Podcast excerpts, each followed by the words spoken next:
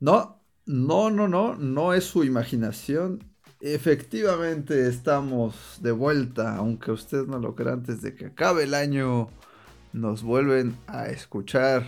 Hay podcast. Así es. Aplausos, aplausos. Te saludo, ¿cómo has estado? Hace, hace tanto tiempo que no nos encontrábamos por estos lados. Oye, este, pues hemos estado bastante meneados. Ocupadísimos. Ocupadísimos, pero, pero aquí, aquí andamos, aquí andamos. Y el día de hoy, el día de hoy tenemos un programa, un programón de esos que dices tú. Ya le ponemos un bigote y es un señor programón. Vaya que sí. Porque vamos a estar hablando Vamos a estar hablando de, de, todo y nada al mismo tiempo. De todo. de todo lo que estos meses hemos estado dejando a un lado y de todo lo que. Exacto, exacto, exacto. Vamos a estar hablando. ahí les va. ¿Puedo, ¿Puedo decirlo rápido? Así como no darle tanta, sino decirles, ahí les va todo lo que va a venir pues no en el sé, programa. Depende. Vamos a estar hablando de la segunda temporada de Loki. Vamos a estar hablando de Gen B. Vamos a estar hablando de Leo, esta nueva película que le debería de dar vergüenza a Disney entregar lo que entregó cuando Adam Sandler hace algo así para Netflix. Eh, ¿De qué más vamos a estar hablando, mi querido? Oye, ahorita completo ese... ese Comentario. esa queja que acabas de decir. Sí, sí, sí, porque justamente recién se, se anunciaron los nominados a los Globos de Oro y ¿por qué no vamos a hacer al menos un leve comentario de lo que vimos por ahí. Me le voy a ir a la yugular a los Globos de Oro. Eh, ¿Qué, farsa, qué farsa. Sí, no espero menos, ¿no? Espero date, date. Y este, hablando de series, digo, ya, ya no es la época, pero en estos tiempos se revivió una serie que se llamó La Hora Marcada, producción mexicana. ¿Por qué no vamos a mencionar? Una porquería. Y pues a ver qué más sale. Venga, venga. Esto, esto, ¿cómo se llama, mi querido Ever? Dímelo, dímelo. Esto se llama Invasión Plus y se llama así porque aquí tenemos más de lo que ves en otros lados. Eh, síganos aquí, síganos en YouTube, escúchenos y vamos a darle con todo este programa. No se vayan. Así se escucha la acción. La aventura la comedia, el drama, la ciencia ficción, el suspense, el terror. Así se escucha el cine. Bienvenidos a Invasión Plus, el podcast de Invasión Cine. Más cine, más series, más entretenimiento. La invasión ha comenzado. Iniciando transmisión. Vamos a empezar esto con que esta semana, hace un par de días, se anunciaron los Globos de Oro. ¿No? Y ustedes dirán, pues ¿qué tiene de particular que, salgan las nominaciones de los Globos de Oro? Pues porque es una antesala lo que vamos a ver dentro de unos cuatro meses en la entrada de los Oscars. No, ya es menos, ¿va? Ya sí, yo creo que va a ser como por em, febrero. Hago cálculos. Según yo es a principios de marzo, entonces sí, como cuatro, un poquito menos de cuatro. ¿Para cuándo llegó la invitación? Cuéntamelo todo.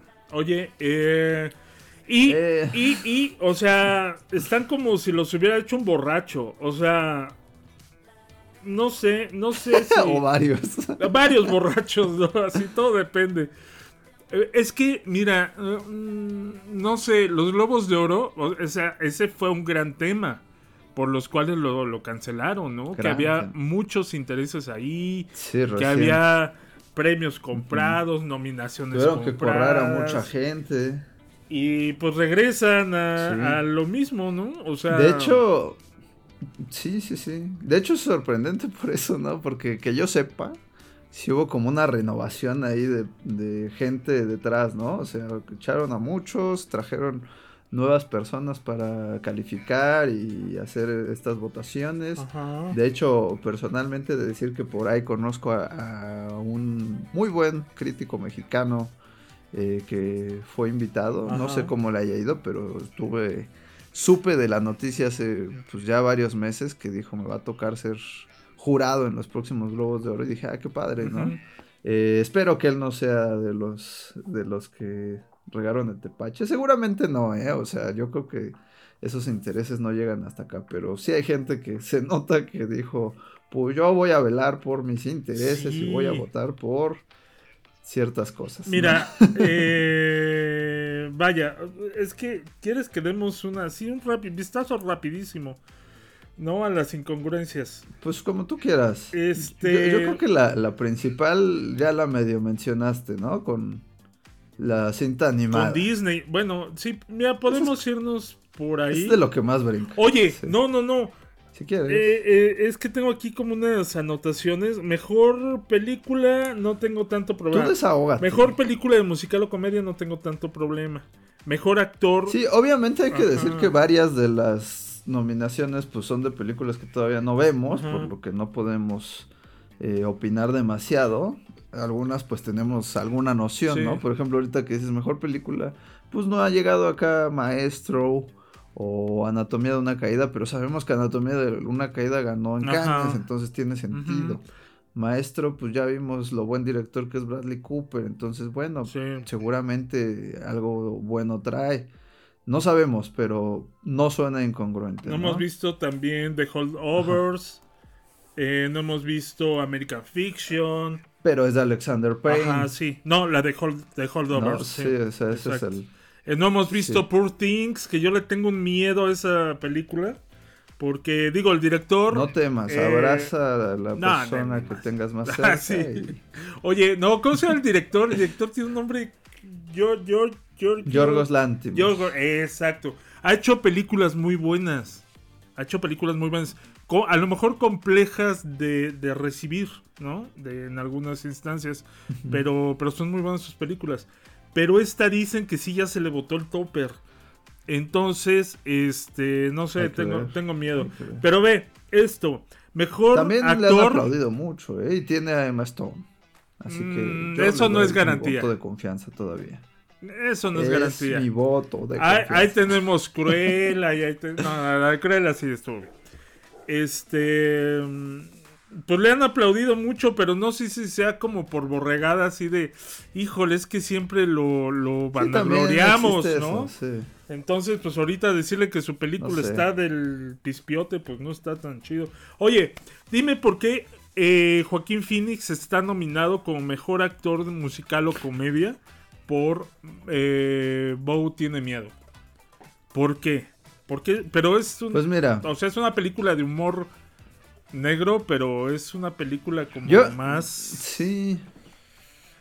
¿Sabes qué te hice no caso? sé, mira, yo creo Eh. que no está, no está mal. No, pero sabes, ¿Me sabes que te hice caso y la ¿Al vi. La vi. Tres horas, per- tres horas pinches perdidas viendo esa película. O sea, no, Es- no sé si no conecté porque buena, yo soy una, una- buena, buena. Bueno, ya no, no quiero decir. Pero no se me O hace sea, que, sí. que su actuación sea para, para mejor actor de comedia o musical. Mm, No, no creo. Yo creo que, que se- eh, yo lo sentí un poquito como cachetadita ahí, medio mala onda. Porque eh, yo lo vi así, como, mira, no vamos a nominar a Napoleón a nada porque ahorita no sé qué razones tenemos para no querer a Napoleón. Este, pero para que sienta el trancazo Ridley Scott, vamos a nominar a su protagonista en otra cosa. Ahora, hay que ver cómo, cómo van a venir Siendo las. honestos, yo así lo vi. Hay que ver cómo van a venir las nominaciones a los Oscars. Digo, finalmente los premios han perdido muchísimo, este, ¿cómo se llama? Muchísima importancia Respeto. ya, respeto, ¿no? Es como antes de, ay, el Oscar, no, por favor, se No sé si cachetean. importancia, pero... se cachetean, sí, importancia sí, porque ya también ya. ¿Quién se acuerda de, de Sí ha Coda? perdido, pero... o sea, Coda dice, güey, no es que yo diga, ¿De uy, quién? Coda. Ah, de Coda. La mejor, la película que ganó el Sí. Oscar hace dos años. Tú dices, "Mm, pues, híjole, qué bonita, ¿no? Qué bonita. Sí, o sea, por eso te digo que ha perdido respeto más que otra cosa. No sé si decir importancia porque justamente por algo premian cosas mm, que parecen corresponder más a una política que a otra cosa. Pe- si no, pues ya premiarían lo que sea y ya. no, No, pero es que también han perdido. Pero bueno. se, ha, se ha metido mucho esa situación de que todo está comprado, Sí, de que son conveniencias. O sea, ya en realidad, una premiación como tal de cine. Ya, ya no se siente. O sea, es más bien que con, con qué queda bien la academia, con la gente, con, con la- los políticos, Sí. con el gremio, con para que eso gane. Entonces, ve la porquería también del año pasado. Que todo el mundo, ¡ay! Todo en todas partes al mismo tiempo. ¡Wow! Lo mejor. Ah, por favor, tiene la. Bueno, ya. Eh, pero bueno, Sí, mira, sí, sí. mejor actriz. Mira, todavía, todavía ahí hay justificación, ¿no? Porque esa dices, bueno, la producción fue compleja, pero Coda sí era, como dices, de lo más simple del mundo. La producción Y fue "Ay, la mejor del compleja". año.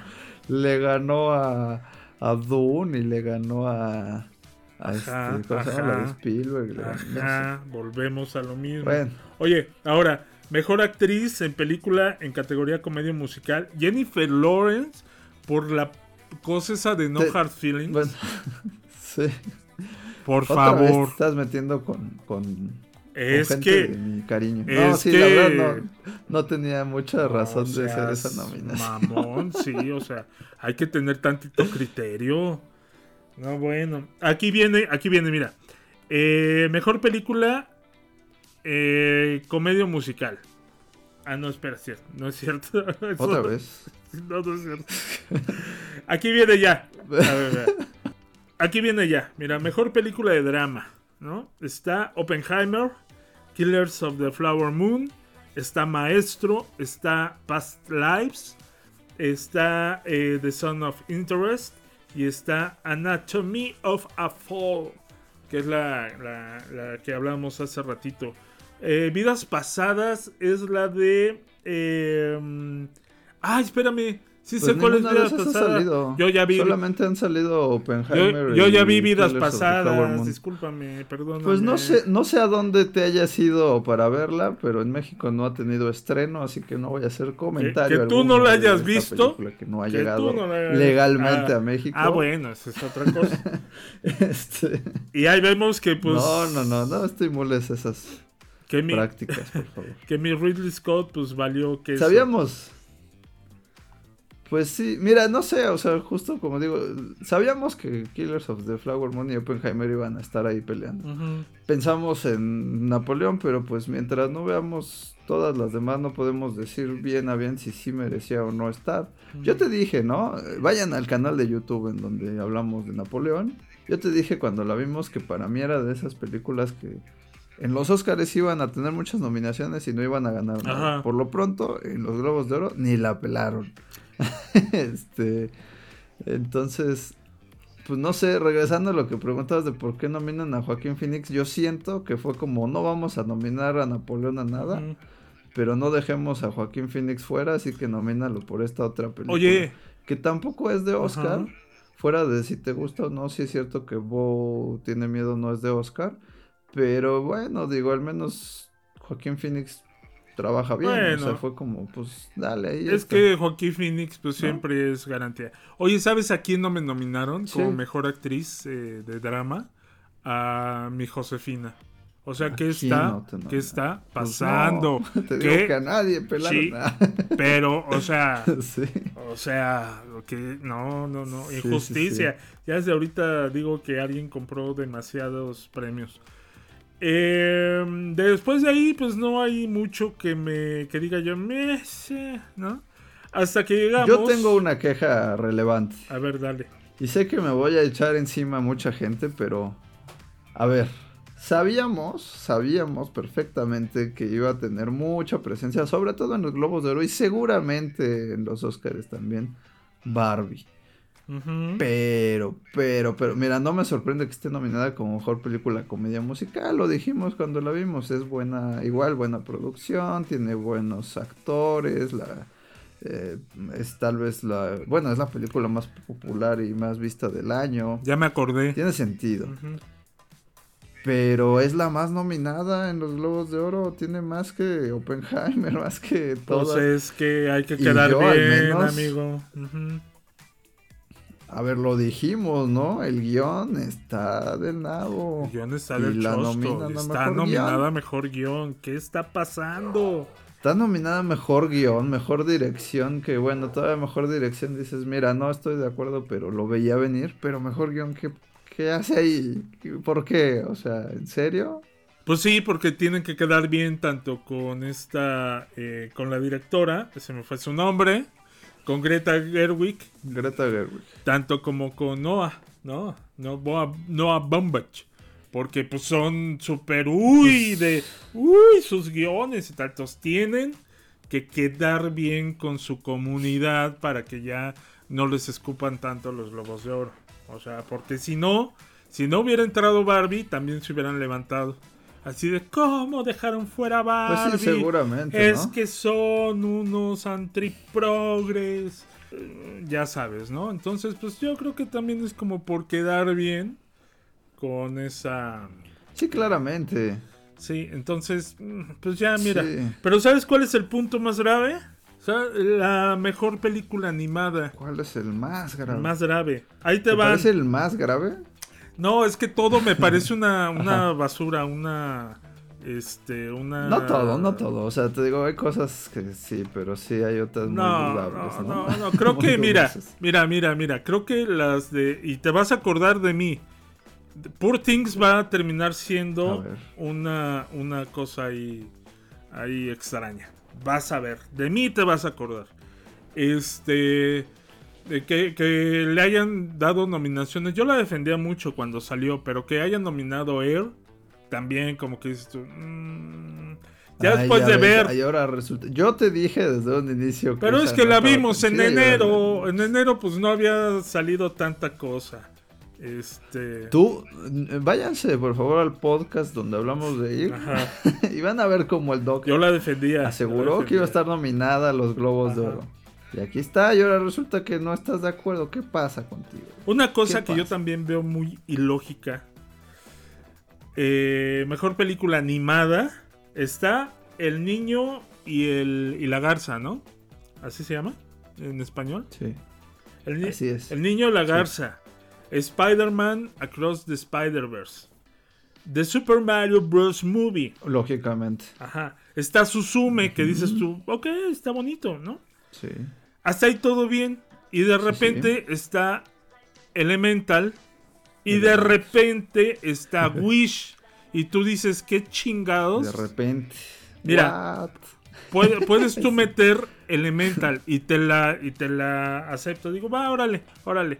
Pero Wish, esa basura Pues no está sé si ahí tanto, eh. como mejor película animada. Mira que eh, eh, creo que eh, ese, eh, esa queja está haciendo eco porque no somos los únicos quejándonos.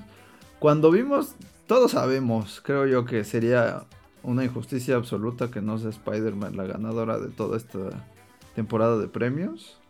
Cuando vimos Suzume yo te dije, no sé si entra para este año, pero sí, sí, pues va a estar porque es buena. Y además también el, el director Sí, Makoto claro, Shinkai claro. es como claro.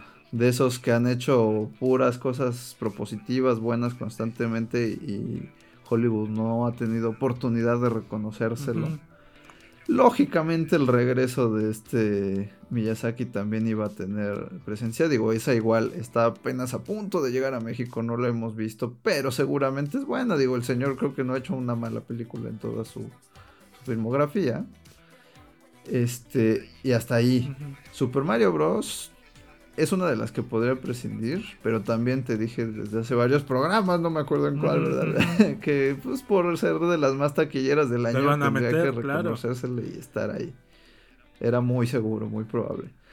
Pero la, la gran ausente, ¿cuál es, mi doc? ¿Cuál Óyeme. Fue la que tú Hay dos, "A mí hay me dos, hay dos. Eh, no las está"? tortugas ninja. O sea, no me digas que la animación de. Wish es mejor que la animación de las tortugas ninja. Que la historia O la de Wish. Exacto. la- Exacto, exacto. Lo que lo que quieras, quieras, ¿no? sí. Justamente eh, las tortugas ninja es la única del año que vemos como contendiente contra Spider-Man, siendo realistas, ¿no? Sí. Incluso con Suzume y el niño y la garza, que son seguramente de lo mejor y todo, pero ya reuniendo todo el conjunto, técnicas de animación, lo que quieras, las tortugas ninja. Sí, ¿no? claro. Ahora, eh, tenemos también eh, Nimona. Creo que Nimona es otra que están diciendo, oye, ¿por qué no está? ¿Por qué no está Nimona? Si nos vamos a una situación de animación 2D, 3D, creo que Nimona da buena batalla. La animación creo que es uno de los puntos que podría parecer a lo mejor no lo más relevante de esa película. Este, pero, pero al final del día también es un trabajo arduo el de que se hace ahí en cuanto a la animación. Está buena, o sea. Yo, yo te dije, igual esa a mí no me fascinó, pero creo que si vamos a calificar la mejor animación del año, sí, sí está muy buena. Fíjate que otra que yo sé que tú no tuviste chance de ver porque tuvo poco tiempo en carteleras en México, pero yo te dije y ojalá la puedas ver algún día, es la de First Slam Dunk. La del básquet, ¿no? También buenísima. Sí. Así es, también es muy buena. Digo, hubiera sido un balazo en el pie seguramente tener tres animes nominados y cero Disney. pero seamos realistas, el anime siempre ha hecho más. Pero, pero si se lo merece. El mismo Disney. O sea, pues si se lo merece, pues óyeme, óyeme, ¿qué está pasando? Y es, y es por eso que hablábamos de. Eh, de lo que había pasado con la película de Adam Sandler que se estrenó en Netflix, ¿no? Exacto. Que, ¿Cómo es posible que una película, ajá, Leo, sea mejor que, que, los, la de los 100 años de, eh, Disney? O sea, Leo es esta película que, que habla de un este camaleón. Es, no, ¿qué es un este... Ay, ¿cómo se llama? De hecho, dice que es un lagarto, ¿no? O algo así dicen. Es como una iguana. ¿Cuál es la palabra que usa? Porque hasta es un chiste. Justamente dice que no es una iguana y que no es un camaleón. Ajá. Pero es como, bueno, es un reptil. Es un reptilito ahí. Que, que une a toda un grupo de una clase de, de, niños allá en una escuela que se hace amigo de todos una primaria que los que sí que los enseña a tener confianza en ellos mismos que tiene mucha puntada muy divertida, que está muy ágil, que la animación puede no ser así lo wow, ultra mega, pero la verdad está bastante bien. no. Está bastante decente la, la, película y dices tú, ¿cómo es posible Disney? ¿Cómo es posible? ¿Y cómo es posible que, que ya hayas comprado premios? ¿No? Digo, obviamente, si gana Wish, se va a caer algo. En serio, sí. Va a subir Guillermo del Toro y va a decir, ¿qué mamadas son estas? Sí, no, Ojalá. No, te digo, sería una injusticia total que no sea Spider-Man. Y si no es Spider-Man, Susume o, El Niño y la Garza y, ya, las demás están por mención honorífica, ¿no? Sí, por veremos, sí, claro, claro. Se, digo, todavía hay que ver si, si esto se respeta así para el Oscar. Yo no dudo que vaya a estar al menos una de las de Disney, Elementos of Wish. No deberían, pero... ¿Sabes por qué? Porque tal vez ha sido el año más desastroso que haya tenido Disney, no sé si en su historia, pero en muchos años. Y sería un broche de oro cerrarlo con el primer año en que no tiene una sola película nominada al Oscar de, la animada, sí, claro. Justo en su centenario, ¿no? Ajá. Sí, no, pues no, no la van a dejar. Va a entrar por lo menos este eh, elementos, ¿no? Pues sí, como bien mencionas, tal vez no sea una película que innove en ningún sentido, no es este la otra que le va a competir a Spider-Man, ¿verdad? Pero, pero es una película, creo yo, que hecha con bastante cariñito, corazón, buena, este, no sé, o sea, creo que está mucho más pensada y resulta mucho mejor que como dices, eh, Wish. Es divertida, es este, e, e, es muy curioso decir o hablar bien de una película escrita y protagonizada por Adam Sandler. Últimamente ha resultado ser que el señor sí tiene talento. no, pero... Pero bueno, te digo, nada del otro mundo, pero esta película la coescribe con Robert Smigel, con quien había este, también trabajado en Hotel Transilvania, ¿no? Y con Paul Sado, este, también ha trabajado con él en otras películas. Eh, digo, en animación, nada de qué quejarse históricamente con Adam Sandler. Pero, pues bien, o sea, creo que es una película que, que resulta bonita sorpresa de Netflix para, para ver en familia, para, divertirse, está chistosa, no sé, te, hace reflexionar sobre la vida y el aprendizaje y esos maestros que te marcaron. Ajá, sí, sí, sí, sí. Yo sigo odiando a mis maestros de la... bueno, no a todos, pero sí a algunos que eran unos hijines del mal. Pero es que no sé, como que, ah, ya me voy a meter a sacar mis traumas.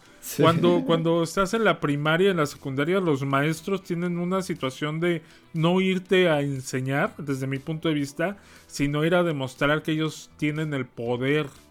O sea, y teníamos ahí unos maestros que sí decías tú, oye, pero ¿quién le hizo tanto daño? Saludo a mi maestra de inglés, al maestro de música, al maestro de no, no, no, no, no, no, no. Digo, y por su otra parte, tengo recuerdos de maestros que este, que, que sí te formaban, ¿no? Tengo un maestro de, tuvimos un maestro español que era una reverenda eh, lumbrera y que yo aprendí mucho de él, no solo de español, sino de la vida con él y al final lo terminaron corriendo de la escuela porque traía broncas ahí de de este de eh, situaciones eh, pues partidistas ya ves que pero les da así como de repente como ser medio insubordinados. Entonces me lo terminaron corriendo de, la escuela pero pues bueno dentro de esta situación encontramos se llama el maestro se llama ah sí no ya dando nombres y viven no no pero sí sí tengo un muy buen recuerdo de ese maestro muy joven muy joven por cierto oye pero bueno, regresando a la película, que es lo que nos mueve. Eh, creo que una, un, golpe de autoridad. bueno, no tanto. Pero sí, de que cuando quieres hacer las cosas bien, no importa tener tantos recursos, con que tengas una película que esté hecha con corazón. Y eso es lo que le falta precisamente a la película de Disney, ¿no? Totalmente. Y, y esta, pues no, esta justamente habla de, de como bueno, Leo es, como decías, un personaje que tiene, es la mascota de la escuela en esta dinámica que tienen en las escuelas gringas de llévate a la mascota de fin de semana para que la cuides y aprendas como a cuidar de un ser vivo. Este, pero un día descubre que posiblemente esté en su último año de vida porque los lagartos viven hasta los 75 en promedio Así que decide escapar, ¿no? Él quiere escapar de, la pecera en la que vive. Y pues más bien empieza sin querer a estarle resolviendo la vida a los niños que están en su último año de primaria. Porque pues se revela que, sabe hablar y que los animales pueden hablar, pero, pero tratan de ocultarlo generalmente. Y pues termina convirtiéndose en eso, ¿no? Sí, sí, sí. Sí termina convirtiéndose en un guía de vida para ellos. Está, o sea, a mí se me hizo súper bonito cómo logran eso, ¿no? ellos están en su último año de primaria, él en su último año de vida, según él, ¿no? Después vamos descubriendo que quizás no. Que no, que este viven 140 años. Y no, ¡Ay, órale!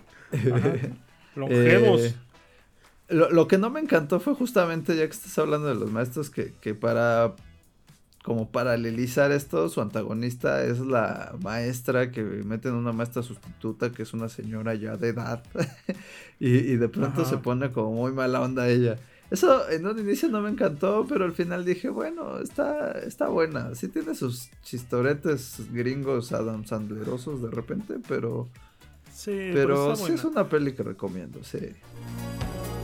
Bien, un año más y otro grupo de niños lelos de último grado. Es cosa de acostumbrarse. Quiero que todos conozcan a nuestras mascotas, Leonardo y Squirtle.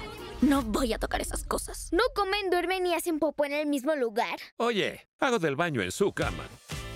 Eh, ahorita que estábamos hablando de los premios, vino a mi mente de que ya están lanzando eh, cómo van a estar los, los premios, o por lo menos los eh, la lista de la que van a escoger a varios eh, premios para los Oscars.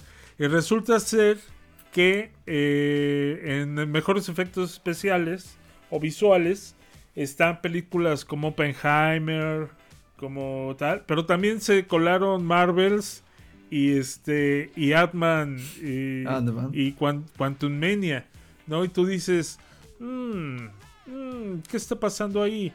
Y hablando un poco de eso, hablando, fíjate cómo voy a ligar. Todavía Guardianes de la Galaxia a Guardianes, estaría bien. Guardianes ¿eh? de la Dime, Galaxia. dime. ¿qué- Oye, ¿ya viste qué- esa jalada que sacaron los Globos de Oro? Película más popular. Y tú, ¿eh? Pues es para que la gente vea los Globos de Oro. Para o- que digan, ah, eso sí la de vi. qué se ¿no? trata.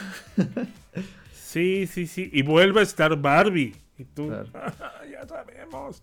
¿Cuándo está Barbie? Está Oppenheimer, está Guardianes de la Galaxia, Spider-Man, está Spider-Man, está... Mario Bros. Pero, pero, pero, de lo que quiero que hablemos rápidamente fue de algo que creo que llegó a levantar un poco las, las bajas eh, expectativas que teníamos todos de, acerca de Marvel, que es la segunda temporada de Loki, ¿no? Eh, y fíjate, eh, muy, muy casualmente estrenaron el último capítulo de Loki y estrenaron al mismo tiempo la película de The Marvels el mismo día, Sí. ¿no? Para que no todo fuera tan horrible con respecto a, a lo que hablabas de Marvel, ¿no? Eh, Y creo que tengo, tengo algo que me gustó y algo que no me gustó de la segunda temporada de Loki, ¿no? Que es básicamente que creo que sí lo hicieron bien con sus con sus cositas en el transcurso de la temporada. Pero creo que el cierre es muy bueno. El último capítulo de la temporada es buenísimo. Creo que lograron como... Porque todavía un capítulo anterior decías tú, ¿y cómo van a arreglar todo este desmadre? ¿No? Y, y conforme transcurre el capítulo, van pasando un chorro de cosas, ¿no?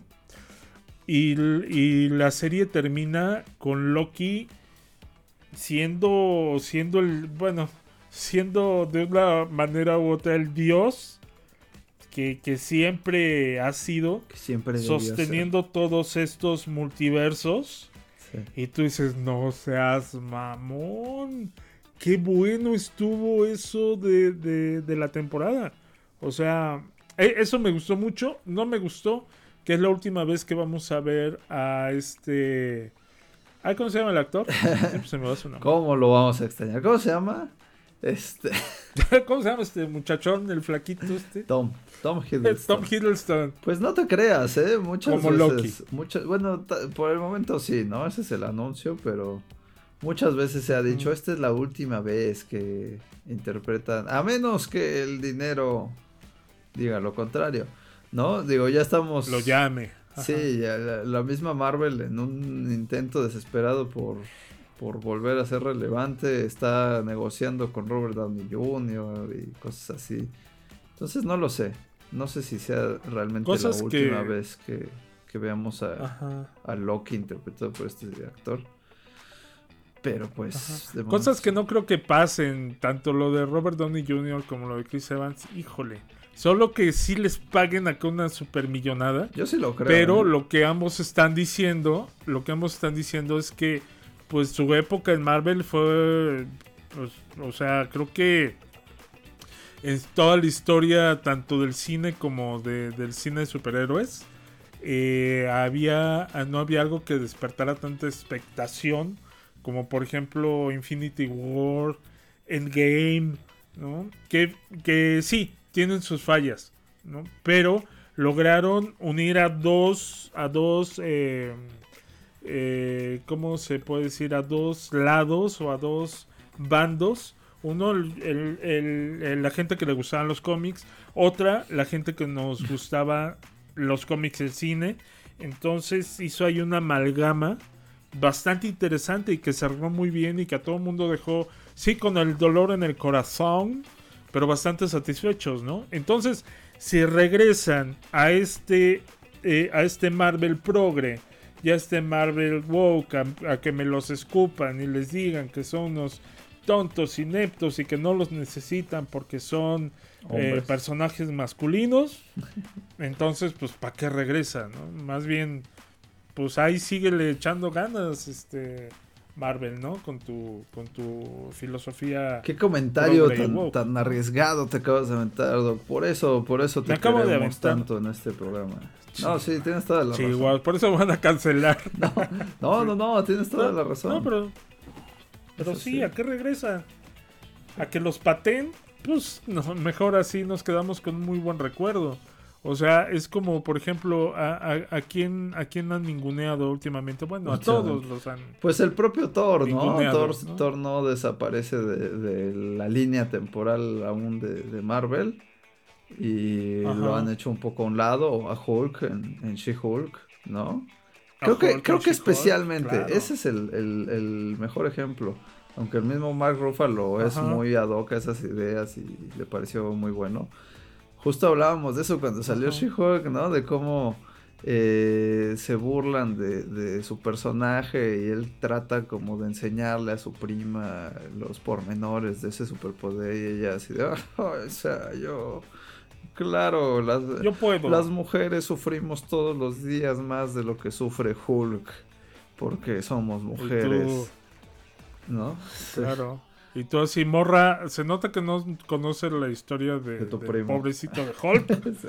pero de tu primo, ¿sí, no? Al que, el que te dio el poder que tienes. Pero bueno, en fin. Eh, y mira, ya que hablamos de adaptaciones de, de mm, superhéroes y de cómics, eh, se estrenó también algo que al principio me gustó mucho. Después siento que se fue como deslavando un poco. ¿De qué hablas? Sí, sí, me dejó así como que. ¡Ay! Que es esta serie del el spin-off de The Voice, que se llama Gen B. ¿Qué? Eh, no sé, a mí sí, me, me empezó gustando mucho. A mí me gustó todo. Bueno, sí, sí, sí. Tiene también. Híjole, es que yo creo que desde The Voice, ves que te dije cuando salió la última temporada que también yo ya la sentía un poco eh, excesiva en algunas Machucha. cosas. Ah, ya, ajá. Tal vez si- sigue como en esa tonalidad, ¿no? Esta misma serie. Como que dices, bueno, está bien, pero no es necesario aventar tanta tripa. no sé. ¿Será eso? Pues. Ay, no sé. Creo que sí está un poco eh, violenta y, y gráfica. Creo que es demasiado gráfica. Más inclusive que, que The Voice. Este. Pero no sé, de repente siento flojo el guion. Siento flojo. Ya que descubres cómo está todo. Hay cosas que empiezan a tener mucha relevancia en un inicio en la serie y al final ya no están como desarrolladas, ¿no? Como todo esto de, de los experimentos y, y- y que asesina, bueno, ya es spoilers, ya, ya tienen que salir, entonces supongo que los que les interese verla ya la vieron. Eh, la situación de que asesina al director, este personaje, y después se termina auto, auto, haciéndola Inmolando. auto... Sí, pero ¿cómo, cómo le dice para no decir la palabra? La, la automorición, Ah. ¿no? Este. Como que. Mm, No, no me convenció tanto cómo se fue construyendo la serie, ¿no? Y al final, bueno, aparece el personaje de eh, Outlander. ¿Cómo le pusieron ya en la traducción? Outlander. No, es Homelander. Ah, pues sí. Ah, no, sí. ¿Qué- ¿Quién es Outlander? no sé. Pero eh, ¿viste con qué seguridad lo dije? ¿Viste con qué seguridad lo dije? No, pero ¿cómo le, le dicen en, este, en español? Pues ya le dejan así Homelander porque era le ponían patriota o cómo más le ponían. No me acuerdo, había otra palabra, pero ya le dejan el nombre en inglés. Ajá, qué bueno, bendito Dios. Por cierto, ya está la nueva eh, doblaje en, en los capítulos de The Voice. No la vean doblada, quieren, por favor. Este, echarse eso de caporal. ¿No te acuerdas? Es que es Caporal. caporal. También sale, caporal, por cierto, también está sale Soldier Boy 70s. en esta en esta serie. Soldier Boy, sí, sale como un recuerdo ahí en la mente de, de uno de los personajes. Sí. Bueno, más como una especie de, de sueño, imaginación, ¿no? Como su hombre ideal. Ajá, no sí. Pero aparte me encanta porque el güey así de bueno, y si no se apura, pues se van a quedar conmigo aquí en el cerebro de ella. O sea, tiene cosas muy buenas. Hay personajes que, que me gustaron mucho, pero mm, no sé. Como que sí las expectativas estaban altas cuando empezó la serie y de repente la verdad se me fue ahí desinflando. ¿no? Tanto que aparece Homelander, Outlander, para sus cuates, porque así le decimos los cuates, sale al final como para levantar un poco ahí el, ah, no, no manches, ya llegó, ¿no? Eh, pero pues bueno, digo, creo que ahí está. Yo no espero con ansias una segunda temporada de Gen B, ¿Por qué? pero sí espero con ansias la nueva temporada de The Voice. Yo, No sé, como que digo, ah, Yo si creo lo que sigo sí. viendo, no lo sigo viendo estos morros. eh. Pero, ¿qué es lo que no te gustó? Mira, fíjate que a mí me parece que ya que estabas despotricando tanto contra los temas woks, mira, yo, yo a momentos eh, puedo decir, mira, aquí está bien. Y esta es una serie que lo hace bien, o sea, si es como congruente, también es autocrítica con esos temas, pero sí lo tiene como muy impregnado, pero es que es, es muy honesta a comparación de cosas que hacen, por ejemplo, en Marvel, que es más como queda bien. Aquí dice sí, o sea, Ah, no. el material original Ajá. sí, sí va así. Y sí, de pronto nuestro equipo de superhéroes protagonistas son una chica afrodescendiente, son un Ajá. uno que tiene el superpoder de cambiar de sexo y eso ha- hace una crítica Ajá. obviamente al- a los temas este LGBT y a la aceptación. Sí. Eh, y creo que está muy bien llevado, no, o sea, pero- en realidad Pero eso, pero, pero ese no es mi problema. O sea, supongo que no. en realidad a mí me gustó. No, Un no. caballero. ¿Qué no te gustó? Sí, no, no, no. O sea, a mí, a mí no me gustó porque de repente se les empieza a chorrar la historia.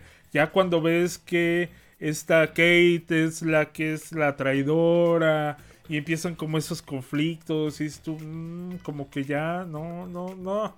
nah, No, ¿sabes? me está gustando Sabes mucho, a mí ¿no? que Ajá. tal vez sea a lo que te refieres. Y, y sí, a mí sí se me, se me cayó un poco. Es chistoso porque a mí me dijeron, en el, creo que es cuarto, cuarto capítulo es donde levanta. Y para mí fue donde se cayó un poco. Donde precisamente se empiezan como a meter en los recuerdos. Y a... O sea, ese se me hace como una solución facilona a cosas, ¿no? En vez de de continuar con la historia es ¡pum! de repente despiertan y ya no se acuerdan de lo que pasó en los primeros tres capítulos y dices Güey, entonces eso para está... qué los vi sí, sí. ahora se trata de que Sí, no pasó nada Sí. Eso sí o sea ahí sí Ajá, ajá. Exacto, es que es eso. A partir de eso, a partir de sí, del cuarto donde no se empiezan a acordar y les empiezan a borrar los recuerdos y empieza todo y tú dices, mmm, chale. ¿no? De hecho hay un brinco que creo que lo hicieron muy mal en el sentido narrativo, que de repente están así hablando y está la acción y pack y hay un brinco a ella despertando y tú sientes como, a ver, espérame, ¿qué pasó? Obviamente después te lo explican, pero creo que en ese punto corta completamente la, la- la narrativa que llevaba el capítulo. Y a partir de eso ya me empezó a dar una flojera. Y a partir de que sabes que eh, fueron traicionados y que había un plan desde el inicio, como que dices tú, híjole, Sí. no sé, Yo no sé si digo- sea la adaptación del, de la novela gráfica, pero yo sí dije, ah, sí, este, sí, sale, pues ahí me avisan. ¿Qué tal les va, muchachos? sí tal vez eh, el tema no es tanto como dices si, si había algo detrás de sino cómo lo van revelando no que, Ujú. que sí es como ay nos metemos a los sueños y entonces el recuerdo de esta chava que no se acordaba de esto porque no lo vivió pero de algún modo nos habla sí es como soluciones extrañas que le dan a, a la trama que están planteando. Sí. Eh, y, y- y termina justo lo que yo decía también con la última temporada de The Boys, ¿no? Como muy efectista el asunto, como muy... eh, y de repente le explota la cabeza a alguien. Cliffhanger. Y dices, pues sí, pero quiero que me, que me atrape tu serie más por... Quiero ver qué pasa a continuación y no por, oh, me acabas de aventar un, este, un salpicón de sangre en la cara, ¿no? Es, es como, eh, no sé. Oye, y también siento Pero- que, pero que, que no en ese punto, sino en el punto de, por ejemplo, hay una escena donde uno de los personajes, que es Emma, es que tiene los poderes como de Ant-Man, ¿no? Pero muy bizarros, Ajá. ¿no? Entonces e- ella se vuelve gigante y despierta ahí en una piscina y aparece el, eh, otro de los personajes que llega a hablar con ella. Se ve completamente cortado. Yo dije, esto parece Ah, sí. Chapulín Sí, sí. Colorado de, de, Totalmente. de Chespirito. Eso fue lo que. Aparte, me, me, me enojó. Me enojó. Porque yo dije: Tienes el presupuesto como para que eso se vea chido. ¿Por qué me estás haciendo un, un crop ahí que se nota y que, y que está feo? Ni siquiera se ve que yo esté hablando Sí. al mismo punto donde está el personaje. Tanto grande como chico, ¿no? Parece que los, o sea, obviamente los filmaron en dos momentos distintos y después los Eh, juntaron y dijeron, ¿Estás diciendo que no la hicieron Ay, sí se ve, sí se ve. Pero como te digo que los tres huastecos de mi Pedrito Infante, al que le mando un, mira, un besito allá al cielo, se ve mucho mejor que lo que hicieron ahí. O sea, ¿qué está pasando? Oye, y hablando de tu pedito infante, digo, ahí no tengo mucha información, pero no, no me pinta nada bien la serie de Pedro Infante, ¿eh? Oye, digo, ya que lo mencionaste. sabes que yo vi el... eh, yo, pues, fan de Pedro Infante de toda la vida, ¿no? O sea, tú pregúntame películas que me sé al derecho y al revés de Pedro Infante. ¿No? A ver. Este, hasta en orden cronológico te las puedo decir, desde cuál fue la primera hasta cuál fue la última. A eh, ver. de- debería, no, nos vamos a llevar mucho tiempo, pero sí me la sé. Debería de, de darse en las escuelas, Pedro Infante. Chingada madre. En lugar de Costa y que no vas a ocupar en tu vida. Oye, este. eh, pues a mí me, des- me, me- me, mm, quitó las ganas de verla el tráiler de, de la serie. Si ustedes no saben de lo que estamos hablando, hay una serie de VIX que se llama este ay no tengo nombre cómo se llama así era Pedro Infante o ¿cómo, cómo se llama cómo le pusieron A ver. se llamaba Pedro Infante así se llama Sí, justamente. eh, Es curioso. A ver, tienes que decirlo por separado porque es confuso. Se llama, se llamaba Pedro Infante. se ¿no? llamaba Pedro Infante y pues tú mira yo me acerqué y dije vamos a ver el, el, el tráiler obviamente el actor no se parece a Pedro Infante A mí, a mí me tocó ver el trailer en cine, ¿eh? no seas mamila en serio Sí. Sopas, Perico, y que te lo... No, bueno. ¿Qué joya viste que trajera pegado ese tráiler? La verdad no me acuerdo en cuál fue. Creo que fue en los Juegos del Hambre o no me acuerdo en cuál. No, o sea, sí, compraron cine. su, su cine minuto, yo creo, para Sí. atrapar el tráiler. Oye, eh, para empezar, el, el personaje, el actor no se parece a Pedro Infante. O sea, yo sé que obviamente Bueno, puedes decir... Sí. Hay como una reinterpretación del personaje, por ejemplo, con el actor de Elvis, que decíamos no se parece a Elvis, pero lo ves en pantalla y dices a huevo, es Elvis Presley. Nos pasó con un poco de. mm, no, bueno, Ana de Armas sí se parecía a Marilyn. Eh, lo dijimos con alguien más hace poco, Mm, pero no me acuerdo. ¿Napoleón? Ah, Napoleón, mi Napo, mi Napo, ¿no? Mi, mi Joaquín Phoenix. Eh, pero en este caso no se parece y lo que yo vi en el tráiler no me llamó nada como para, para acercarme a verla. Al contrario, me repeló. Me repeló, se dice, me repelió, ¿no? Este, ¿Te repelió? me repelió, sí, porque también está protagonizada por... eh, Ana Claudia Talancón. Ándale, sí. Por Ana Claudia Talancón, que hace el papel de Lupita Tor- Torrentera, que es la primera esposa de Pedro Infante. Y de pronto ves en el tráiler que dice, Jamás dudes de lo que tú y yo podemos lograr juntos. y yo así de, ok, bueno. Y transcurre la- el tráiler y al final le grita, yo te hice y yo te voy a destruir. Y yo dije, what the fuck? ¿Qué es esto? Entonces me hubieran dicho que esto se iba a llamar, se llamaba Torrentera, ¿no? O sea, me estás diciendo que voy a ver la vida de Pedro Infante, donde me estás introduciendo en el tráiler dos escenas donde el protagonismo lo lleva eh, su primera esposa, entonces yo no sé qué voy a ver. Y pues es, eh, digo, tampoco es que digas tú lo hizo HBO, lo hizo eh, Prime, ¿no? Que luego Prime también se avienta sus cosas ahí que es qué está eh, pasando? Disney, ¿no? Disney ha producido cosas en México que, que han valido la pena, creo yo. O sea, Ajá. como la serie de Juan Gabriel, la de... Ah, sí, este, no, bueno, es que la serie de Juan Gabriel yo creo que es uno de los mejores biopics que se han hecho. La, la serie de Juan Gabriel, la serie de Julio César, la serie de Pancho Villa, fíjate que esa no la he visto, pero es de la misma productora. Vela, vela. Ajá. Pero, este, aquí, digo, viene la mano de VIX y no, pues no, no, no me da, no me da. Me, me, me aventó Mira, así. ¡pum! Sí, no sé, yo, yo le daría, obviamente como siempre trato de dar un voto de confianza hasta no ver, no creer, Ajá. Pero sí es cierto que hay un cierto este recelo y decir, ay, a ver, vamos a ver qué hicieron esta vez. Eh, creo que ya salió, de hecho, digo, no tengo VIX, así que no, Sí, no sí, puedo salió. asegurarlo. Eh, ya veremos, ya veremos. Coméntenos en nuestras redes sociales si ya la vieron, qué les pareció. Pero, Oye. pero sí, por lo pronto la aproximación, como dices, no parece ser del lado del personaje y, y ya mi sospecha crece un poco cuando te la anuncian apenas unos días antes de que saliera. O sea, si van a hacer una biopic de este personaje tan importante para la cultura mexicana, yo esperaba saber de ella desde un año antes, no un mes. no, Sí, claro, como suponiendo que la que hicieron. está sa- bueno. sa- ¿Sabes qué hicieron? Y, y a mí me llamó la atención porque sí, también la empezaron a anunciar. ¿Qué te gusta? Un par de semanas antes de que saliera.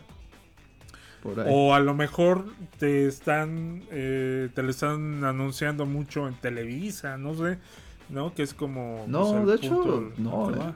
¿no? Este Pues yo no lo he notado. Pero pero sí, no, no, no, no. Dije, me la voy a ahorrar. ¿Para qué pego corajes? ¿no? Eh, y ya que hablamos de VIX, eh, ellos, eh, esto sí lo anunciaron con bombo y platillo, hasta hicieron un evento en la Cineteca para que para que Sí. pudieran ver los, los Por capítulos anduvimos. nuevos. Ajá. Por Ah, sí, por ahí anduviste, cierto, cierto, sí, sí, es cierto. Este, que es el regreso de la hora marcada. Eh, no más, qué chulada. Yo la verdad Cuéntanos, cuando dije, Doc. Cuéntanos exactamente qué es la hora marcada. papá, cuéntanos. La hora marcada es una serie ochentera que se dedicaba a hablar muy al estilo de eh, Dimensión Desconocida, de historias de, de terror, historias de suspenso, historias eh, pues de cosas sobrenaturales y que fue semillero El eje temático del terror. Semillero, semillero de eh, pues grandes directores, ¿no? Por lo menos dos que han sido los más rifados y los más fregones. Uno que es nuestro querido tío Don Guillermo del Toro y este eh, Alfonso Cuarón, ¿no? Ahí tuvieron sus pininos y había historias pues bastante bastante interesantes, ¿no? Tal vez hechas con los recursos de esa época, pero, pero las historias eran muy buenas y las actuaciones eran buenas y pues se hizo todo una eh, mitología, si se puede decir, alrededor de, de la hora marcada, ¿no? Se, convirtió en una ¿no? serie de culto. Sí, se Sí, volvió de culto. Ajá. Exacto. Y ahora, bueno, traen esta basura, la verdad. No, ma es que no manches, hay que tener poquito, hay, hay que No tener madre Bueno. para sacar cosas, o sea, Sí, totalmente. Eso, eso sí. Mira, justo eh, creo que estamos en una época en donde pareciera que cualquier revival es buena idea. eh, Y, y sí lo es en términos comerciales porque justo la gente dice, ay, mira, regresa. Esto que me gustó hace 20, 30 años, ¿no? Eh, en el cine hablamos de muchas este, secuelas eh, tardías que han tenido mucho éxito como Top Gun o Mad Max, ¿no? Cosas así. Pero, y, y en televisión justo retomó la dimensión desconocida este, eh, ¿cómo se llama? Peel, ¿no? ajá, Jordan Peele. Se me fue el nombre, Jordan. No, no, no, ¿cómo se llama? ¿Sí es Jordan? Sí. Jordan Peele, sí, el de este. Sí, sí, sí, Jordan Peele. Ajá, el de Oz, el de. Eh, Sí, sí, sí. Sí. Eh, entonces, pues acá en México se dijo, ¿por qué no hacer lo mismo con nuestra serie La Hora Marcada? Y se hace un llamado a, a pues gente que ha hecho y ha destacado en el género del terror en los últimos años, destacado por la razón que quieras. Mira, yo me, me voy a meter un poco el pie aquí, amigo, pero recibo la bala por ti. A ver, dale, dale. Creo que hay talentos. Oh. Es que hay gente que conozco involucrada en esta serie. Que ambos conocemos, de hecho. Este, no todos, no todo el mundo, pero sí hay dos, tres nombres por ahí.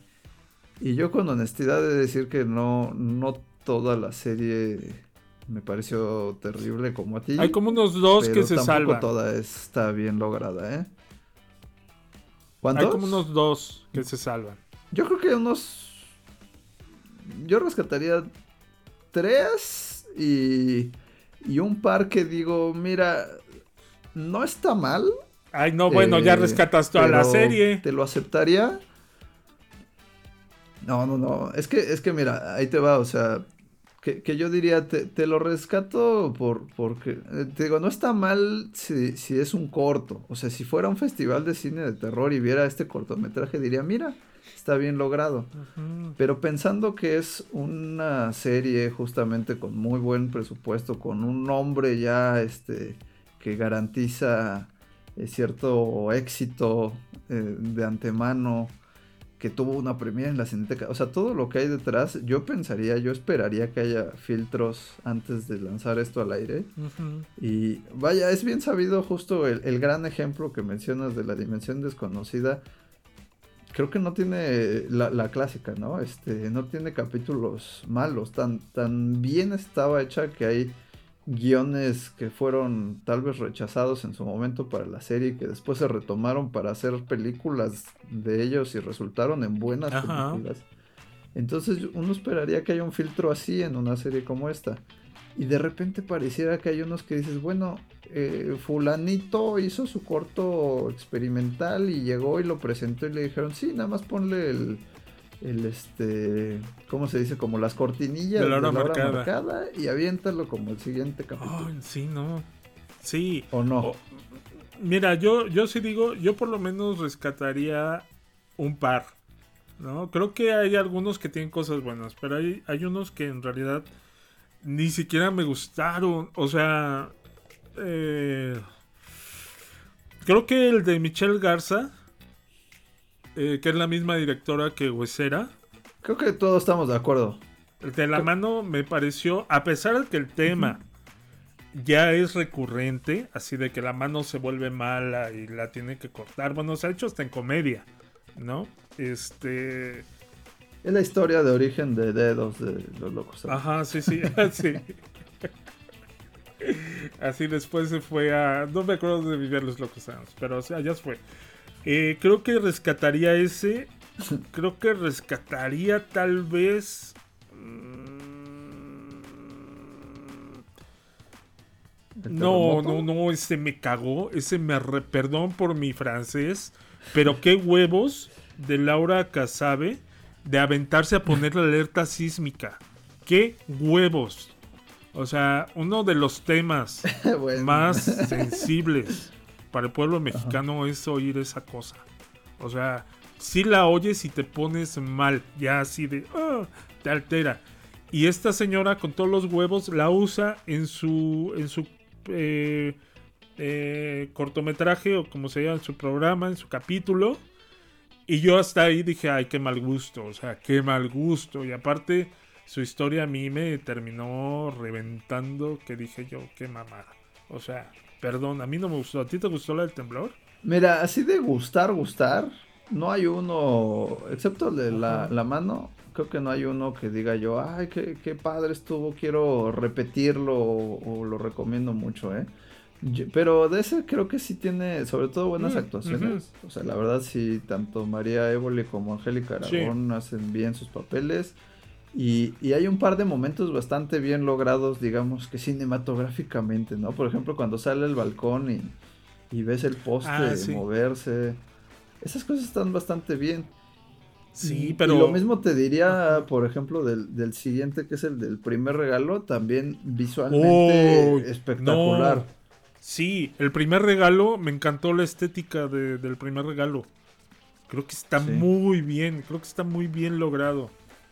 Te ¿no? mete mucho en la atmósfera, ¿no? Como se va, Sí. de repente ya no sabes dónde está esta mujer, si sigue en el departamento o está en el infierno o qué. Sí, no, ese, ese Eh. me, me gustó mucho, me gustó mucho la estética, la, la producción, este, la cámara también, cómo la manejan ahí. Y es cuando dices, mira, a lo mejor no me encantó tanto el, el corto, La historia. el ¿no? corto, uh, el capítulo, es que ya Es que son cortos, es que es lo que te digo, sí, se sienten Ajá, como cortos. se siente como cortitos. Sí, no siente que lleven una unidad. A pesar de que la original no. no, se sentía, pero sí se sentía como una manufactura eh, en común, como un lenguaje, ¿no? Exactamente. Este, creo que está, está bien hecho, ¿no? Hermanas, pues. eh, eh, ¿no? Ay, hermanos, Eh, como que iba bien y luego se hace bolas por todos lados. Sí. Sí, al final dices, bueno, ¿qué? O sea, ¿para dónde iba esto? Perdón. La de eh, La Visita, que es el primero, se me hizo completa y absolutamente, aparte clichésoso, se me hizo súper desagradable eh, visual y estéticamente, o sea, no sé. Se me hizo aparte muy telenoveloso, ¿no? ¿No? Creo que todos Varios tienen su parte telenovelosa. Sí. Bueno, no todos, Sí. pero sí hay algunos que sí tienen su parte telenovelosa. Luego el de Reflejos Fugaces, que es el de los vampiros. También es un poco cliché, pero creo que no está Sí. mal hecho, ¿eh? O sea, No, al final tiene un giro ahí eh, simpaticón, ¿no? Pero todo el desarrollo como que está muy... eh, eh, ya sé para dónde vas, ¿no? Y al final ese girito, pues dices tú, ah, bueno, pues mira, órale, te lo compro. El de Smog, con todo y que tiene a una de mis actrices favoritas, este... Me sentía yo viendo Odisea Burbujas, así, ya te acuerdas cómo hacían lo de los este, laboratorios, ¿no? Sí, sí, sí. A pesar de que ella está muy bien porque se lo toma muy en serio esta Cassandra eh, Sánchez Navarro. Como que todo a su alrededor como que no, como que sentí todo demasiado acartonado. Se notaba el Mm. papel piedra, dirían en España. ¿No? Este, y entonces eso pues me botaba completamente la ficción, aunque ella creo que sí le echaba bastantes ganas, ¿no? Pero pues es como si estuvieras viendo Ay, no sé, no quiero faltarle respeto a la gente que haya hecho el, el arte en ese capítulo, pero sí se veía bien... No, sí se notaba de- la tabla roca.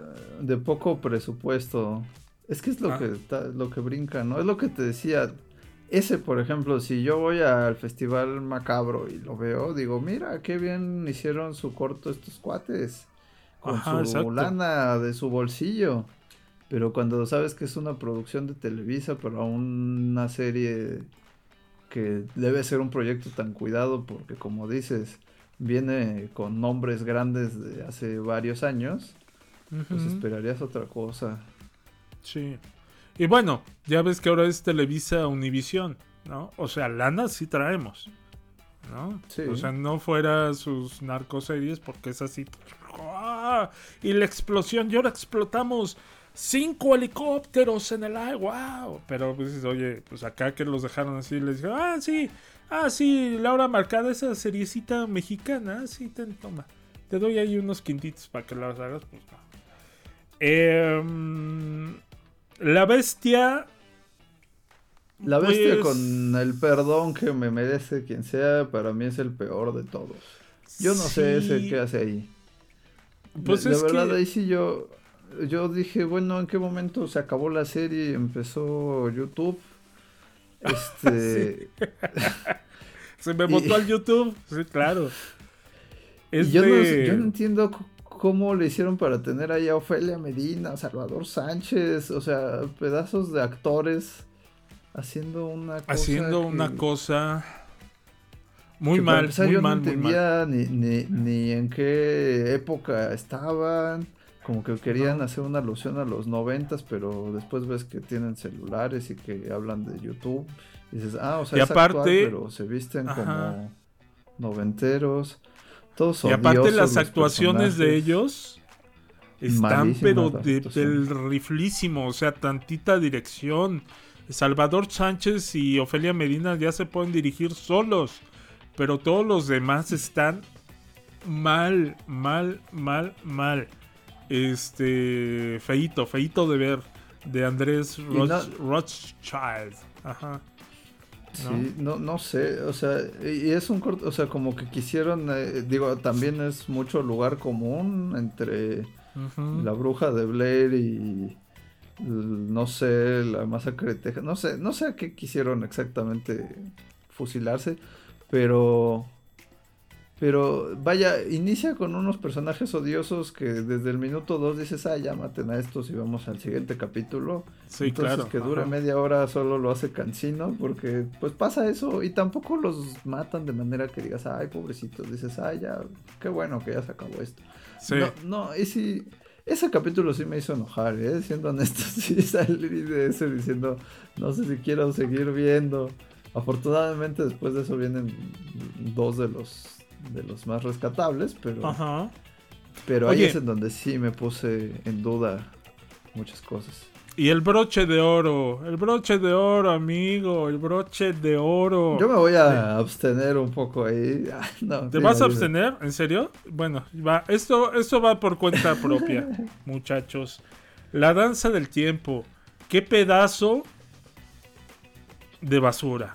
En serio. O sea, yo dije, estoy viendo no se me hace TikTok. malo, ¿eh? No, sí está malo. No, no, no lo defiendas. Sí está malo. Isaac eh, eh, Svan, o sea, parece video hecho por chavitos de eh, la carrera de ciencias de comunicación.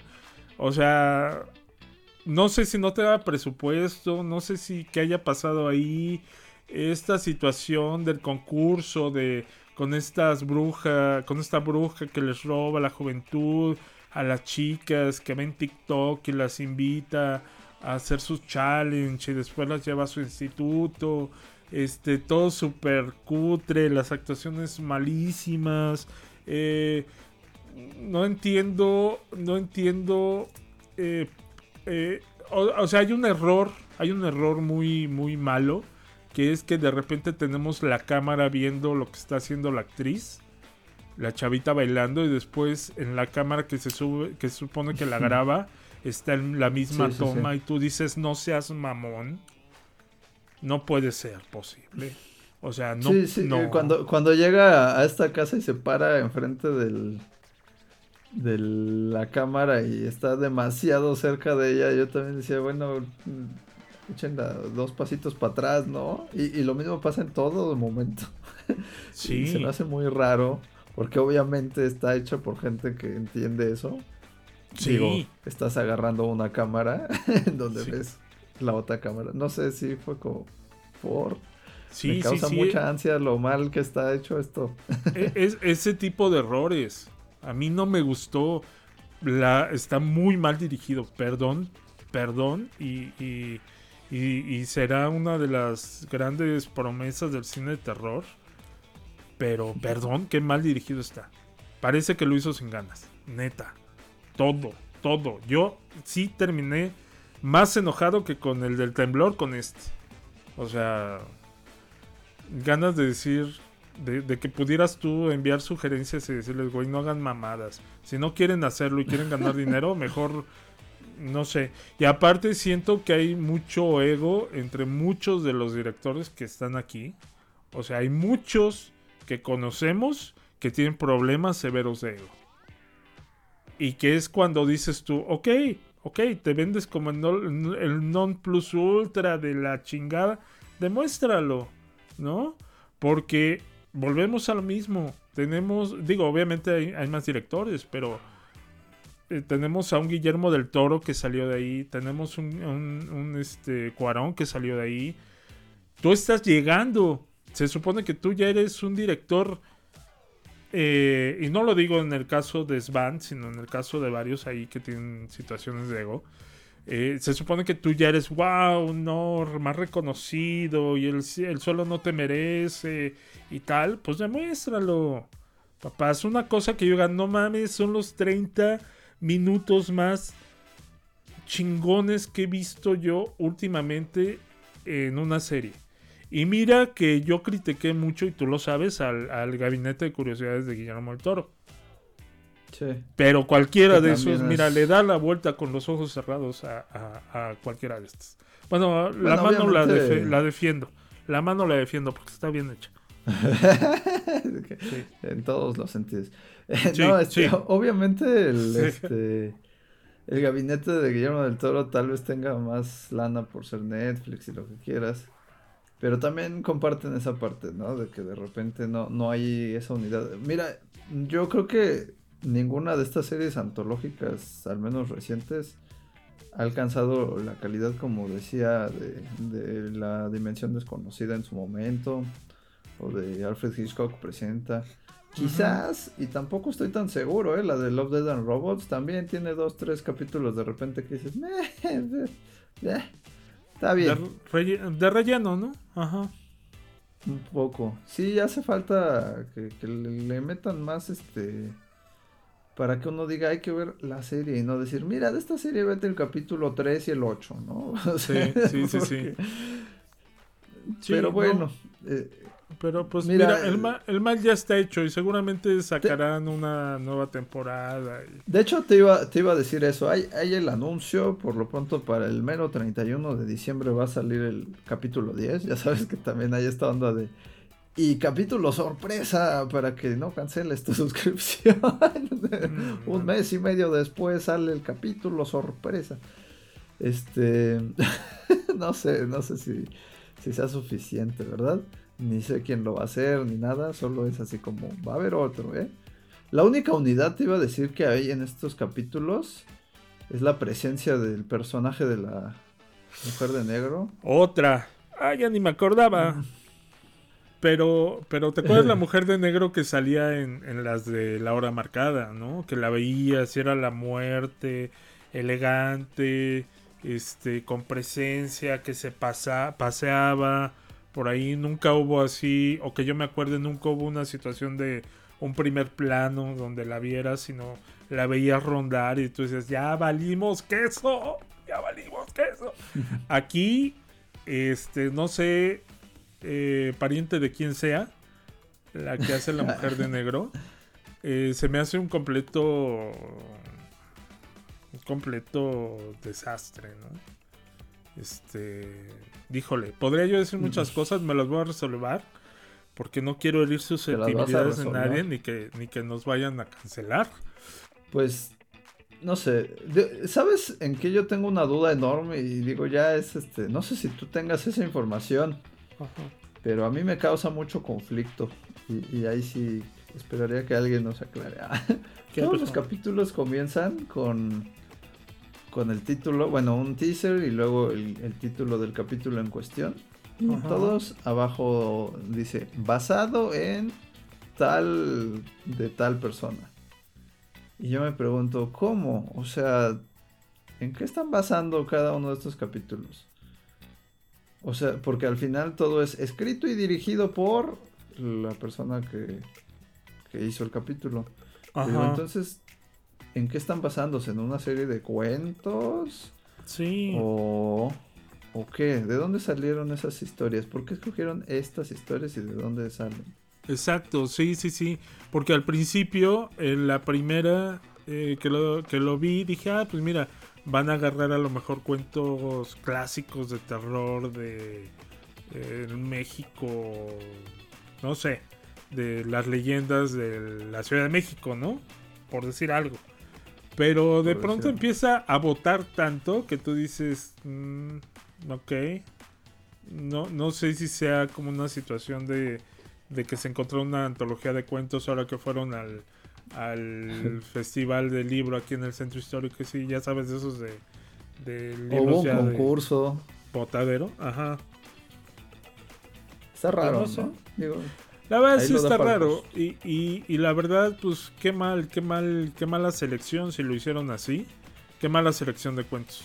Y eh, creo, que, creo que una parte de, de esto, que es lo que le falta a esta, a esta serie, es el corazón que se sentía eh, de producto nacional, por decirlo de alguna manera, eh, de la hora marcada original, que era producción de Carmen Armendaris, ¿no? O sea, Carmen Armendaris es una productora que hizo mucha, mucho tipo de contenido.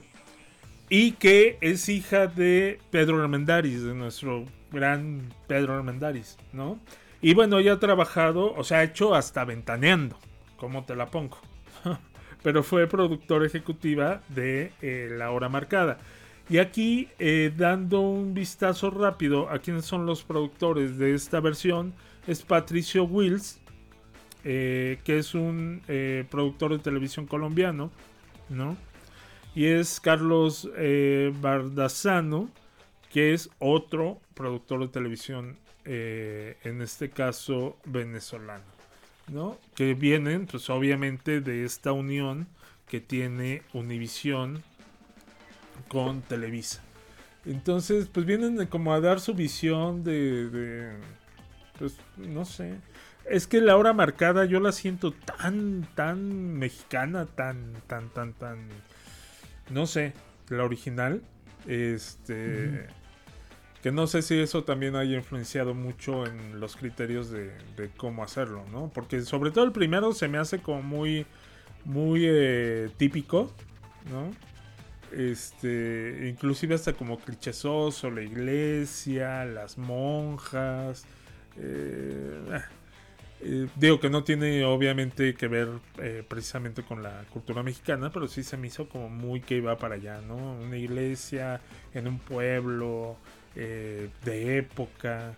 em, y pues creo que sí le falta como esa manita de amor, esa manita de amor. Pero si ustedes quieren ver la hora marcada, les tenemos una noticia, ¿verdad? Que la pueden encontrar en YouTube. O sea, ya no se tienen que suscribir a VIX. La pueden ver en YouTube. Y digo, ninguna de las dos maneras eh, puede ser ilegal porque pues, YouTube también tiene una política bastante severa en cuanto a derechos de autor. Claro. ¿no? Sí, Entonces, no estamos diciendo que la ven de manera ilegal, sino de que pueden acercarse, poner la hora marcada 2023 y ver ahí los capítulos de eh, eh, que pueden disfrutar si pagan VIX, ¿no? Este, Claro. Y pues nada, digo una gran decepción, la verdad, pero pues a ver cómo le va con esta No segunda sé. parte y a ver cómo nos va con este eh, capítulo, Capítulo sorpresa. Sorpresa, sí, sorpresa. Más la hora marcada. ¡Wow! ¡Wow! ¿Qué le haces que está dirigido por Del Toro? Y Uy, no, boca. sí nos cae el hocico. Y yo lo veré con mucho gusto. No creo. No lo No, no, porque como es Don Memo, ya lo hubiera anunciado. Sí, claro. No, Sí. mira, no sé, justo al final me hiciste ser tan severo como tú querías que fuera. este, Ajá. y sí, te, te- te doy la razón en que no, no se me hace un producto suficientemente mm, de calidad o, o- o no sé, como para decir, vamos todos a VIX, suscríbanse, vean esta serie dos veces si pueden. La verdad es que no, pero tampoco, tampoco lo, lo tacharía de pésimo. Como te digo, es más por de qué se trata que por cómo están hechas las cosas. Eh, si fueran cortos y, y- y con la esperanza de que así sea, que digas, ah, les dieron cinco pesos y ellos lo hicieron como pudieron, Sí. lo, lo- lo rescataría más. Eh, porque sí, creo que ganitas sí le echaron. Y justamente son gente que quiere destacar en, en el ámbito del terror, que sabe que es una plataforma para tal vez convertirse en un nuevo Cuarón, en un nuevo del Toro. No. Pero pues pasa que les gana el peso y les Yo gana el yo- ego. O Mira, yo sí pienso- sí. Yo sí pienso que sí hay gente con mucho ego ahí. Ahí que ya se Sí, sienten sí Cuarón y ya se sienten Guillermo del Toro y ya se sienten acá el descubridor de nuevo talento y la madre y tal. Y no. Yo creo que no siento yo tanta inocencia en decir yo, yo sueño ser como ellos. sino decir, ah, no, yo ya soy Yo y soy, miren ¿no? lo que Sí. les lo que les vengo a traer. Y la verdad creo que Sí, ese es un problema. Sí, es- e- ese es un Sí. gran problema que tiene. Yo no, yo, si fueran así, si dijeran, no, pues son directores jóvenes, que les gusta el terror y les dimos la oportunidad, yo diría, ah, chingón, va, órale, vamos a verlo. Ya hasta aplaudiría cosas. Pero si primero te avientan el ego y después te avientan un producto mediocre, pues la verdad es que no. Yo diría que, que como tú dices, si les dieron 5 pesos y 48 horas para hacerlo así como los concursos de, de, de, Ajá. eh, 48, De del- 48 horas. del 48 horas, exactamente. Yo diría, ah, pues mira, sí, sí. Pero creo que hasta ahí han salido mejores cosas y más visibles y más talentosas de lo que nos encontramos en esta hora marcada. Y ya no le voy a tirar más hate porque creo que eh, finalmente el daño ya está hecho. Se hizo un producto pobre para una de las eh, eh, series eh, más eh, icónicas de los 80s y, y, pues nada, ahí está. Ay. Ese suspiro para cerrar. Ese suspiro para cerrar así. Ah, es que me dio la melancolía. Yo me acuerdo mucho de uno de donde salía Carlos Ignacio, este actor de comedia, que era este que en su casa había una pared y esa pared dividía eh, una como un mundo bizarro, alterno, donde se encontraba la misma familia, pero en versiones grotescas, que vivían del otro lado. Y se ¿Estás escapan. diciendo que Ajá. Coraline se fusiló la hora marcada? ¿Quién? Coraline. Coraline se fusiló la hora marcada. Este. Ay, el escritor, ¿cómo se llama? Se me fue el nombre. Se fusiló la hora marcada. Pero mira, como ya viene la Navidad, no quiero empezar a pegar corajes. Y yo creo que sería bueno que hasta aquí dejáramos nuestro programa de hoy. Hasta aquí, hasta aquí llega el programa de hoy. Eh, nos fuimos con todo, contra todo y a favor de lo que merecía. Eh, esta vez me tocó ser policía bueno al final. No sé, no sé si eso significa que voy a cerrar el año siendo policía bueno o si todavía vamos a tener un cierre de año este podcastero. Para que lo averigüen, suscríbanse. Entonces ya nos estaremos escuchando en próximas fechas o si no hasta el año que entra. Mm, eh, pero de que nos estamos escuchando, nos estamos escuchando. Clarín Corneta, como de que no. Síganos en nuestras redes sociales y síganos en nuestro programa de YouTube de Invasión, donde eh, estamos hablando también de bueno, las películas que se estrenan en las salas de cine. Eh, y pues sí, vamos a, vamos a, híjole, no sé ni cómo va a terminar el año. Va a terminar seguramente yo bien borracho. Arrastrando, Ay, pero. Ah, eso sí. O sea, eso a nadie le va a sorprender. Eso ya no es sorpresa. Pero bueno, pues yo me despido diciéndoles que yo soy el Doc Cedillo. Y yo soy Ebert Gabriel y nos estamos escuchando en el futuro. Esto fue Invasión Plus. Cuídense, pórtense. Bye bye. Ay, el bye es un lujo, chicos. La invasión ha terminado. Invasión Plus, el podcast, es una producción de Esa es la idea Estudios en la Ciudad de México. En la Ciudad de México. It was a really good plan, too. Producción general, Enrique Doc Cedillo y Ebert Gabriel Ortiz. Locución, Michelle Luna. Más cine, más series, más entretenimiento. Invasión Plus.